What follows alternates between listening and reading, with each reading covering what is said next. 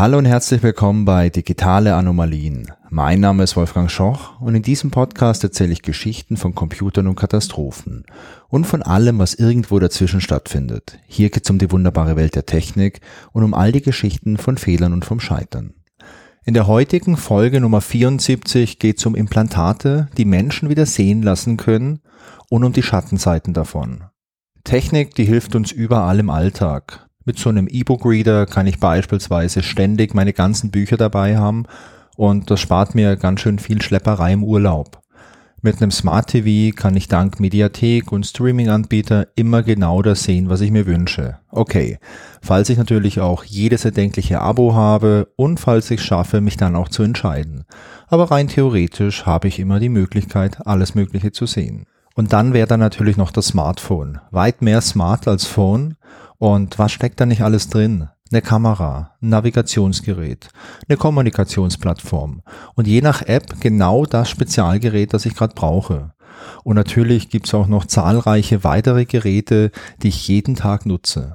Und was wäre, wenn jetzt so ein Gerät auf einmal nicht mehr ginge? Wenn eins oder mehrere von diesen Geräten plötzlich kaputt wären? Vermutlich würde ich mich erstmal ärgern und je nach Gerät wäre das unterschiedlich schlimm bei mir persönlich wäre jetzt ein kaputter Fernseher weniger ärgerlich als ein kaputtes Smartphone.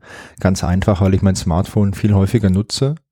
Aber in den ganzen Fällen gäbe es eine recht einfache Lösung.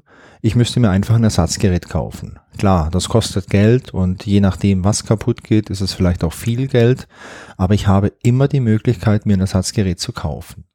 Was ist jetzt aber in Fällen, in denen das nicht möglich ist? Fälle, in denen es einfach keinen Ersatz mehr gibt. Das hier ist nämlich auch die Geschichte von einigen Personen, die genau sowas erlebt haben. Barbara Campbell ist eine von diesen Personen. Sie hat eine genetische Erkrankung und während ihrer Schulzeit beginnt sie zu erblinden. In ihren 30ern ist sie dann fast vollständig erblindet. Sie leidet an einer Krankheit namens Retinopathina pigmentosa und ich hoffe, dass ich das richtig ausgesprochen habe. Das ist auf jeden Fall eine Krankheit, die die Fotorezeptoren der Netzhaut zerstören. Weltweit sind schätzungsweise drei Millionen Menschen davon betroffen und mit dem Fortschreiten der Krankheit nimmt die Sehfähigkeit immer weiter ab und meistens ist man dann im jungen Erwachsenenalter erblindet. An der Stelle vielleicht ein kleiner Exkurs zum Biologieunterricht aus der achten Klasse und zur Frage, wie funktioniert eigentlich ein Auge? Ein Auge hat vorne eine Öffnung und dort ist auch die Linse und durch diese Linse fällt Licht ins Innere des Auges.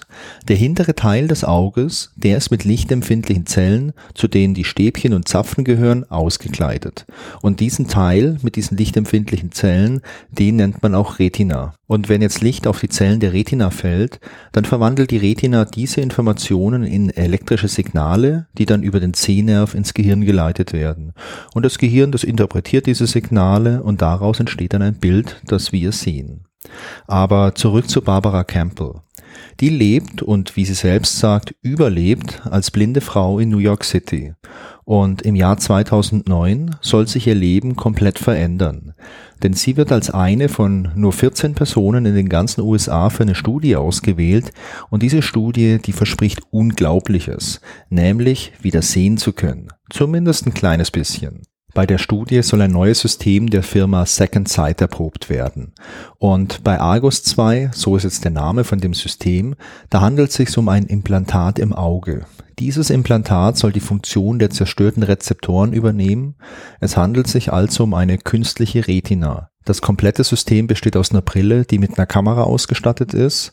Dazu kommt noch eine Box mit einem Computer, die wird am Gürtel getragen. Und dazu kommt schließlich noch das Implantat im Auge, mit dem dann drahtlos durch einen Sender, der in der Brille integriert ist, kommuniziert wird. Das Ganze, das klingt ein bisschen nach Science Fiction und ich musste auch direkt an Jordi LaForge aus Star Trek denken. Das Implantat im Auge, das beinhaltet jetzt eine Reihe von Elektroden, die den Sehnerv mit elektrischen Signalen stimulieren und so eben die Aufgabe der Retina übernehmen. Diese Elektroden, die sind in einem Raster angeordnet und es gibt insgesamt 60 Elektroden. Die erste Version vom Argus-System, die stammt aus dem Jahr 2002 und die hatte damals nur 16 Elektroden. Und vielleicht ganz kurz zum Vergleich, die Retina des Menschen, die hat über 100 Millionen Zellen. In der Praxis funktioniert das System jetzt so, dass durch die Kamera der Brille ein Bild aufgenommen wird. Dieses Bild wird dann an diesen Computer übertragen, den man am Gürtel trägt. Der Computer, der rechnet das Bild dann auf 60 Schwarz-Weiß-Pixel um und dieses Muster, das wird dann durch das Implantat auf dem Sehnerv stimuliert. Und so entsteht dann ein rudimentäres Bild, das man sehen kann. Das ist wirklich sehr rudimentär, denn die Auflösung von 60 Pixeln, die ist nicht sehr hoch, aber man kann damit Formen wie zum Beispiel Türen erkennen. Und damit man das erkennen kann, ist eine ganze Menge Training notwendig, denn das Gehirn, das muss schließlich erstmal lernen, mit diesen neuen Reizen umzugehen. Als Barbara Campbell das Implantat bekommt, ist sie 56 Jahre alt und sie beschreibt das Ganze als ein Wunder. Es gibt ihr persönlich sehr viel Lebensqualität zurück und das, obwohl sie das Implantat nur in einem Auge erhält. Ihre Ärzte, die warnen sie damals ein bisschen vor zu viel Optimismus und sie sagen auch, dass sie niemals die Sehkraft eines gesunden Menschen haben wird und die Sicht, die wird auch nur schwarz-weiß sein und eben halt diese geringe Auflösung haben. Und sie sagen auch, dass es Jahre dauern wird, bis das Gehirn richtig gut damit umgehen kann. Aber das Ganze, das stört Barbara Campbell nicht, denn bereits das, was sie wenige Monate nach der OP erreicht hat, ist einfach ein Geschenk für sie. So kann man das zumindest in einem Artikel der CNN aus dem Jahr 2009 lesen. Auf der Website der New York Times gibt es auch noch einen Artikel, der stammt vom Anfang 2013. Da gibt es auch ein kleines Video über Barbara Campbell und sie wirkt dort extrem glücklich und motiviert. Und man bekommt hier auch einen guten Eindruck, dass diese Technologie ein echter Gamechanger für blinde Menschen sein könnte. Doch etwas später im gleichen Jahr verändert sich die Situation für Barbara Campbell leider komplett. Damals ist sie während der Hauptverkehrszeit in einer New Yorker U-Bahn-Station unterwegs und sie trägt ihr Implantat jetzt mittlerweile seit rund vier Jahren. Und dieses Implantat, naja, das ist ein richtiger Teil von ihr geworden. Also nicht nur sprichwörtlich. An diesem einen Tag jedenfalls, da will sie gerade eine Treppe runtergehen, als sie ein Piepsen hört. Und sie weiß erst gar nicht, woher kommt das Piepsen, es ist vielleicht ihr Mobiltelefon, aber nein, dieses Piepsen stammt von dem Argus 2 System und es piepst einige Male und dann ist es still und dann verschwinden auch die hellen Punkte, mit denen sie in den letzten Jahren rudimentär gesehen hatte, und zwar für immer. Denn das Piepsen, das stammte von ihrem Implantat und dieses Implantat hatte einen Fehler und es schaltete sich an diesem Tag für immer ab. Es folgten dann einige Reparaturversuche der Herstellerfirma Second Sight, doch die blieben alle erfolglos, denn der implantierte Chip im Auge, der hatte einen Defekt, den man nicht einfach von außen reparieren konnte. Barbara Campbell überlegte dann, das Implantat wieder entfernen zu lassen. Die Ärzte rieten ihr damals aber davon ab, denn das Risiko einer Operation war größer als der Nutzen. Und so lebt sie immer noch mit einem Stück obsoleter Technik im Auge weiter. Ein zweites Implantat war für sie auch keine Option. Sie hatte ja schließlich noch ein zweites Auge. Aber das scheiterte allein schon an den Kosten, denn das Implantat alleine, das kostete rund 115.000 Dollar. Und zusammen mit den Kosten für die Operation, für die Nachsorge etc. kam man so bei einem Implantat auf fast 500.000 Dollar. Barbara Campbell war damals zum zweiten Mal erblindet und musste akzeptieren, wieder auf ihren Sehsinn zu verzichten. Die Geschichte von Argus 2 endet hier aber noch nicht. Aber schauen wir uns zunächst mal die Firma an, die das alles entwickelt hat. Und zwar Second Sight Medical Products oder kurz Second Sight. Die Firma, die wird im Jahr 1998 in Kalifornien gegründet und hier sind zunächst zwei Personen wichtig. Und zwar Alfred Mann und Samuel Williams. Alfred Mann, der ist Milliardär, Philanthrop und Unternehmer und er hat bereits viel im Bereich Medizin gemacht. Eines seiner Unternehmen entwickelt beispielsweise Cochlea-Implantate. Das sind diese Implantate, mit denen taube Menschen wieder hören können. Samuel Williams hat in dieses Unternehmen investiert. Und eines Tages schlägt Williams Mann eine Idee vor. Cochlea-Implantate helfen tauben Menschen. Warum entwickelt man nichts ähnliches für Augen? Und Mann, der ist interessiert und er beruft ein Meeting ein und dazu lädt er noch Robert Greenberg ein. Greenberg arbeitet ebenfalls für Mann und Greenberg forscht schon sehr lange an Prothesen für menschliche Retinas. Und Greenberg, der ist total daran interessiert, aus seinen Forschungen ein Projekt zu machen. Und so entsteht das Unternehmen Second Sight Medical Products. Und es gab damals noch einen weiteren Gründer, und zwar Gunnar Bjork. Über den habe ich ehrlich gesagt aber nichts herausgefunden. Jedenfalls, das Unternehmen wird gegründet, 98, und Greenberg, der wird CEO. Bereits 2002 findet jetzt der erste klinische Test an sechs Menschen statt. Das damalige System namens Argus 1 hat noch eine sehr geringe Auflösung von nur 16 Pixeln, aber die Studie, die gilt als erfolgreich. Und 2006, also nur wenige Jahre später, findet dann der erste klinische Test der Argus 2 statt. Zunächst in Mexiko und dann an insgesamt 30 Patientinnen und Patienten in den USA und in Europa. Und eine dieser Testpersonen ist Barbara Campbell. Von den 30 Personen gibt es dann insgesamt bei 11 Personen Nebenwirkungen, und zwar einfache Nebenwirkungen, aber auch schlimme Dinge wie die Ablösung der Retina.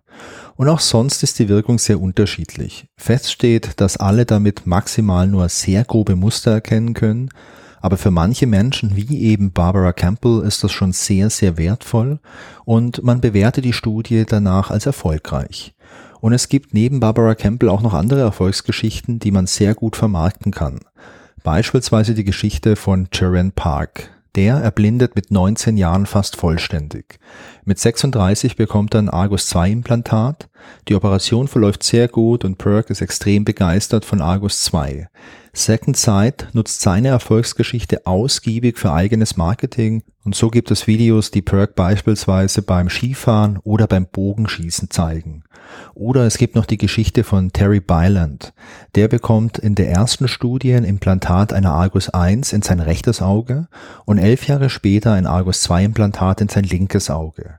Byland ist so begeistert, dass er in der Folge zu einem inoffiziellen Botschafter für Second Sight wird und es gibt Fotos, die ihn sogar auf einer Konferenz gemeinsam mit Stevie Wonder zeigen. Die Argus 2 bekommt schließlich nach und nach Zulassungen für Europa und für die USA und trotz des hohen Preises werden nach und nach Implantate gesetzt.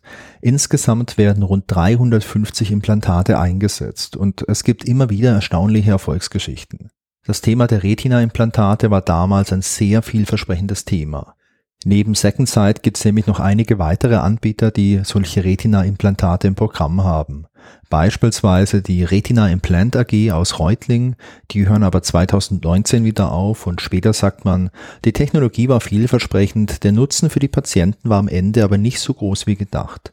Und ich verlinke euch auch eine Seite mit einem Überblick über die ganzen Anbieter, die sowas im Programm hatten oder auch noch haben. Und ich glaube, das sind fünf, sechs äh, verschiedene Unternehmen, die an solchen Projekten geforscht haben. 2019 wird dann auch die Produktion der Argus 2 eingestellt. Und das bedeutet, es werden keine neuen Patienten mehr untersucht oder neue Implantate eingesetzt. Vorhandene Patienten sollen aber weiter versorgt werden. Das Unternehmen will sich jetzt voll und ganz auf the next big thing konzentrieren und das ist das Projekt Orion. Bei Orion handelt es sich um ein Implantat, das direkt ins Gehirn gesetzt wird. Und damit möchte man diesen Umweg über den Sehnerv umgehen. Und die Idee dahinter ist, dass man mit so einem Gehirnimplantat einfach allen Menschen helfen kann, die Sehprobleme haben, die blind sind und nicht nur Menschen, die eben diese Erkrankung an der Retina haben. Und für Second Sight scheint Orion einfach das große Ding zu sein, mit dem man den ganz großen Durchbruch auf dem Markt schaffen möchte. Aber es läuft nicht so richtig gut für Second Sight, denn nur ein Jahr später, im Jahr 2020, steht Second Sight kurz vor der Pleite. Man erklärt das mit ganz starken finanziellen Einbußen wegen der Covid-Pandemie und alle Geschäfte werden daraufhin eingestellt. Im März 2020 werden 84 der 104 Mitarbeiter entlassen. Patienten mit Implantat werden darüber nicht informiert. Und das ist für viele betroffene Personen ein richtig großes Problem. Da ist zum Beispiel Ross Durrer. Der erhält sein Argus 2 Implantat als einer der letzten Patienten überhaupt im Jahr 2019. Damals verspricht man ihm noch ein Software-Update, das 2020 erscheinen soll und das die Qualität des Sehens deutlich verbessern soll. Das erscheint durch die Pleite aber nie. Ross Derrer erfährt aber erst davon, als er bei seiner Ärztin anruft und diese ihm mitteilt, dass Second Sight pleite ist und sie selbst eben entlassen wurde. Oder auch Jaron Perk, der Patient, der dank Argus 2 wieder Skifahren oder Bogenschießen konnte und der in diesen ganzen Werbevideos aufgetreten ist. Dem fällt Ende 2020 seine Steuerungseinheit zu Boden und dabei geht sie kaputt. Und es gibt jetzt offiziell keinen Ersatz mehr dafür. Er hat Glück im Unglück und er findet über die Argus 2 Community einen Arzt, der noch so eine gebrauchte Steuerungseinheit übrig hat. Die stammt von einem Patienten, bei dem das Argus 2 System nicht so richtig gut funktioniert hat und Perk bekommt diese Steuerungseinheit dann Anfang 2021 und damit kann er jetzt wieder sehen und das System nutzen. Allerdings weiß er zu dem Zeitpunkt halt ganz genau, wenn sowas nochmal passiert, hat er ein richtiges Problem. Auch so ein kleiner Fakt, der mich echt irgendwie zum Kopfschütteln bringt, ist der folgende. Second Sight machte sich während dieser Pleite 2020 daran, die komplette Labortechnik bei einer Online-Auktion zu verkaufen. Und ich verlinke euch die Auktion, die kann man sich immer noch anschauen. Und man macht sich also daran, das ganze Zeug zu Geld zu machen, aber man kommt nicht auf die Idee, diese Patienten zu informieren. Second Sight, die sind zu dem Zeitpunkt auch gar nicht mehr erreichbar für Patienten, auch nicht bei medizinischen Fragen. Beispielsweise, wenn ein MRT ansteht. Denn in so einem Fall, so hieß es zumindest, sollte man vor der Untersuchung Rücksprache mit Second Sight halten. Und dieses Problem hatte beispielsweise der Ross Durer, von dem ich euch gerade schon erzählt habe. Der hatte nämlich solche Schwindelanfälle und der Arzt vermutet dann, naja, es könnte ein Gehirntumor sein. Und für den Gehirntumor sollte man jetzt eine MRT-Untersuchung machen. Aber der Ross Durst sagt, naja, ich habe dieses Implantat und Second Sight sagte, vor einer MRT-Untersuchung muss man auf jeden Fall medizinische Rücksprache halten. Da das nicht möglich ist, bekommt er halt keine MRT-Untersuchung, sondern man macht jetzt eine CRT-Untersuchung und da sieht man jetzt nichts bei dem CRT, aber der Arzt meint halt, naja, hundertprozentige Sicherheit kann ich dir halt erst geben, wenn ich eine MRT-Untersuchung mache, die jetzt aber nicht möglich ist. Und so, so kann man es zumindest in einem Interview lesen, weiß halt Ross Durr bis heute nicht mit wirklicher Sicherheit, ob er jetzt einen Hirntumor hat oder auch nicht. 2021 will er Second Sight dann nochmal wissen. Man gibt Aktien aus und zwar mit dem Ziel, Geld für die Entwicklung von Orion zu bekommen. Dabei kommt aber jetzt nicht so viel Geld zusammen, wie er hofft und der Kurs der Aktie, der bricht schnell ein. Und Second Sight ist damit eigentlich komplett erledigt. 2022 fusioniert dann der Rest von Second Sight mit Nano Precision Medical. Dort möchte man aus den Fehlern von Argus 2 lernen, aber das Ganze nicht weiter unterstützen. Man ist vielmehr an Orion interessiert und es gibt übrigens auch schon sechs Personen, die aktuell so ein Orion-Implantat haben und die können ebenfalls mit einer Auflösung von 60 Pixeln sehen. Personen mit einem funktionierenden Argus 2 System können dieses natürlich weiterhin nutzen, aber es gibt natürlich ein Problem, wenn irgendwas kaputt geht. Als Reaktion auf die Berichterstattung wurde nach der Fusion jeder Argus-User persönlich angeschrieben und man sagte dann, dass es eine begrenzte Menge an Ersatzteilen gibt, die man nach Bedarf gern abgeben kann, allerdings nicht für das Implantat selbst und sollte hier ein Problem auftauchen, dann gibt es leider keine Hilfe. Mittlerweile haben auch viele andere Firmen, die sich auf Retina-Implantate spezialisiert haben, den Betrieb eingestellt. Was ist das Fazit von der Geschichte? Technik bringt viele Vorteile, aber wie sagte schon Spider-Man, mit großer Macht kommt auch große Verantwortung. Und diese große Verantwortung, naja, der muss man gerecht werden solche Neuentwicklungen, die bringen ja immer auch neben dem reinen Nutzen ein Risiko mit sich. Und wir haben deswegen Vorschriften, es gibt Studien, die gemacht werden müssen und wir haben Zulassungsverfahren, vor allem für Produkte im medizinischen Bereich. Aber was passiert, wenn das Geschäftsmodell auf einmal nicht mehr passt und ein Unternehmen deswegen aufhört? Oder wenn das Unternehmen aus irgendwelchen anderen Gründen aufhört oder pleite geht? Zumindest in Deutschland gibt's für medizinische Produkte besondere Vorschriften. Aber wenn jetzt ein Unternehmen Konkurs geht, dann reichen die vielleicht nicht aus. Oder wenn ein Unternehmen aus dem Ausland handelt. Ich habe gelesen, dass es bei Problemen mit Implantaten in Deutschland die Regel gibt, dass im Notfall die Krankenkasse einspringt und die Kosten übernimmt, wenn hier was entfernt werden muss beispielsweise. Man bleibt also als Patientin oder als Patient zumindest nicht auf den Kosten sitzen. Das Thema ist aber dennoch ein wichtiges Thema, denn perspektivisch wird es hier noch mehr Forschung geben und damit auch noch mehr Produkte. Und es wäre toll, wenn man hier nicht die gleichen Fehler macht, die man schon bei so ziemlich allen anderen Produktkategorien auch gemacht hat. Und damit meine ich so Dinge wie offene Schnittstellen, also die Möglichkeit, dass ich unterschiedliche Hersteller habe, die aber zusammen funktionieren. Oder die Pflicht, technische Daten und auch den Source Code freizugeben, wenn ein Unternehmen aufhört oder bankrott geht. Schon heute gibt es beispielsweise eine Handvoll Hersteller von Cochlea-Implantaten, die alle nicht miteinander kompatibel sind. Ich habe gelesen, dass das kein großes Ding ist, denn falls irgend so Cochlea-Implantathersteller pleite geht, dann ist direkt der Konkurrent da, der den aufkauft und alles übernimmt. Aber es ist doch trotzdem für mich als Kunde oder als Patient irgendwie unangenehm zu wissen, ich habe hier was Proprietäres im Kopf und es gibt vielleicht fünf oder vielleicht 50 Hersteller für so eine Technologie aber jeder kocht hier sein eigenes Süppchen und im Zweifelsfall habe ich irgendwie halt Pech gehabt. Also das finde ich irgendwie echt unangenehm oder vielleicht auch ja gruselig. Und ich vergleiche das auch gerne alles ein bisschen mit äh, dem Datenschutz. Denn wir Europäer und vor allem wir Deutschen, wir werden ja oftmals für unsere strengen Vorgaben belächelt. Und beim Datenschutz war das so, dass auch vor allem Leute aus den USA gesagt haben, in Europa, da lohnt sich gar nicht mehr für uns Geschäfte zu machen, denn die Europäer haben so einen strengen Datenschutz. Und es gab auch in Deutschland viele ganz hippe Tech-Leute, die gesagt haben, das bremst uns aus und der Wirtschaftsstandort Deutschland wird kaputt gemacht. Aber jedes Datenleck zeigt mir, dass die DSGVO für mich als Privatperson eine gute Sache ist. Und jede Webseite mit Cookie-Banner und 100 oder mehr verwendeten Trackern zeigt mir übrigens auch, dass die Daten was sehr Wertvolles sind und dass es toll ist, dass meine Daten geschützt werden. Und an der Stelle auch nochmal ein ganz kleiner Hinweis in eigener Sache. Auf digitaleanomalien.de gibt's kein Cookie-Banner, denn bei mir auf der Webseite, da gibt's keine Tracker, keine Cookies und auch den ganzen anderen Blödsinn nicht. Und vielleicht wird es auch bei Diskussionen zu entsprechenden Gesetzen und Regelungen in Bezug zu Hightech-Implantaten genauso sein. Und auch hier bin ich altmodisch und ich finde, dass das Wohl des Einzelnen wichtiger als das Wohl von irgendwelchen Tech-Milliardären oder hippen Startups ist. Unterm Strich muss ich sagen, ich finde die ganze Forschung super spannend und gerade wenn es um irgendwelche Implantate oder technischen Hilfsmittel geht, mit denen man Menschen helfen kann, verlorene Sinne wiederzugewinnen, zumindest zu einem gewissen Grad, ist das eine total faszinierende Sache. Es ist natürlich so, dass nicht jede Person, die blind ist, unbedingt so ein Implantat braucht oder auch möchte. Es gibt da draußen auch viele Menschen, die sind blind und die sind damit völlig fein. Zum Beispiel Menschen, die damit aufgewachsen sind, die nie erfahren haben, was es bedeutet, was zu sehen. Ich glaube, das ist eine Sache, die man sich auch immer wieder mal klar machen muss. Nur weil jemand blind ist, ist die Person jetzt nicht irgendwie in Anführungszeichen arm dran.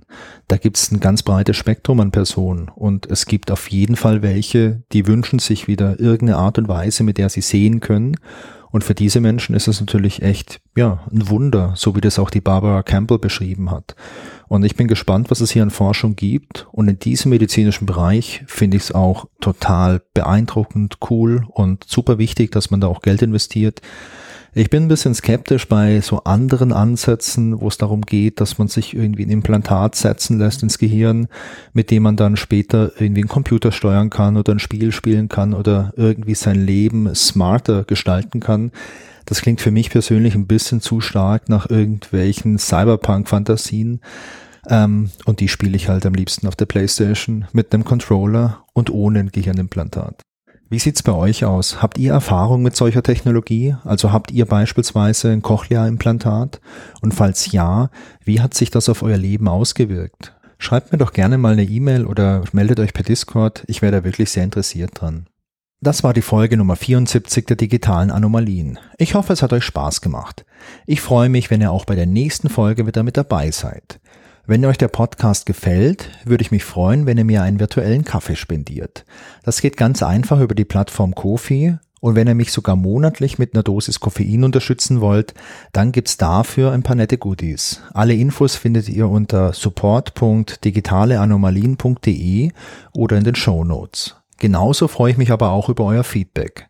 Sehr gerne per E-Mail an feedback at digitaleanomalien.de oder als Kommentar zur Folge auf digitaleanomalien.de. Und wenn ihr Lust habt, dann folgt mir doch auch noch auf Instagram oder auf Mastodon. Außerdem gibt's noch einen Discord-Server, auf dem wir über die Themen aus dem Podcast und sonstige Kuriositäten diskutieren können. Ihr findet alle Links in den Show Notes und auf digitaleanomalien.de. Ich würde mich auch sehr freuen, wenn ihr den Podcast weiterempfehlt oder mir eine Sternebewertung bei Apple Podcast oder Spotify gebt. Das hilft mir, neue Leute zu erreichen und ganz toll wäre natürlich so ein kleiner Bewertungstext bei Apple Podcast. Danke fürs Zuhören und bis zum nächsten Mal. Tschüss.